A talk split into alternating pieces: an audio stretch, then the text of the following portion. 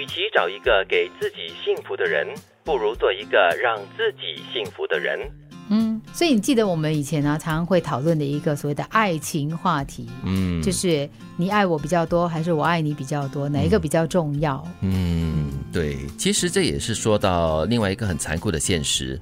靠别人不如靠自己。嗯，你要从别人的身上找到一些幸福的感觉的话，哎，你不如自己去制造幸福啊。嗯，嗯，因为如果你自己去寻求着幸福的话，制造着幸福的话，在对方眼里，你是一个爱自己的人，也是一个积极主动的人，哦也可能因为你这样的一个积极主动的爱惜自己。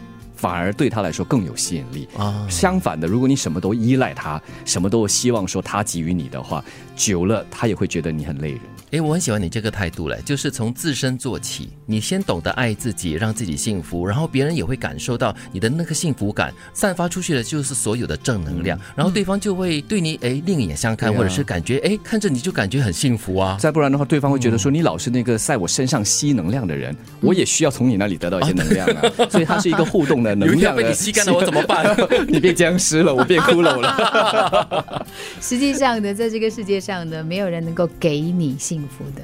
嗯，千万不要中途就放弃，因为最好的东西总是压轴出场。噔噔噔噔，到最后才有 drum roll 的嘛？对 对对，你不要等不到那个 drum roll 的意思吗？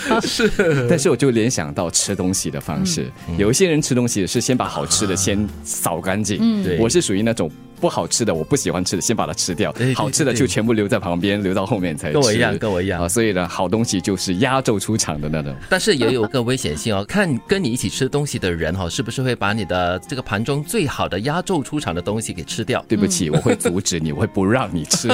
这是我留到最后吃的，这是我的压轴食品啊！曾曾经有人问过我是你吗，杰奇？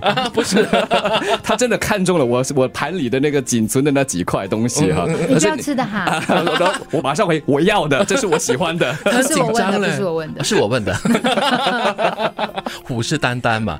但是这句话让我想到的就是爱跑马拉松的这个王德明，嗯，因为你常常就是在中途的时候，你跑得要死要活，然后又没有办法呼吸，又真的是太累了，然后脚又随时会抽筋嘛，所以你就会感觉到就是随时都想要放弃，对不对？是是，特别就是在中途啊、这个人烟稀少，啦啦队总是比较少的。但是呢，在终点线附近呢，就会呃给你加油打气的人特别多。嗯，那如果你不要错过他们的话，你就怎么说都要撑到最后，走过去、爬过去也好，至少他们会为你而欢呼。对，那最好的东西就是那些呃欢呼的辣妹啦、猛男啦，当时应该没没有这个心情和 力气来看了吧？可以爬过终点线已经不错了已。经晕头转向了，是谁在旁边不重要，他只要听到欢呼声就可以。可能他们在后面在骂他，这么久，我们在这等很久了，我们的工作室拉拉队，你没有来，我们不能走。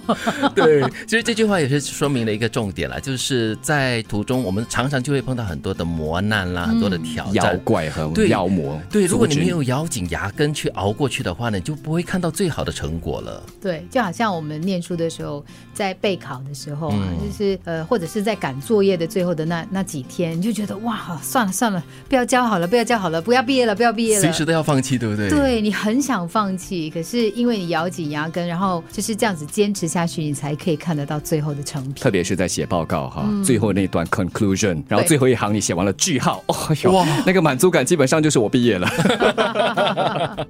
与其找一个给自己幸福的人，不如做一个让自己幸福的人。千万不要中途就放弃，因为最好的东西总是压轴出场。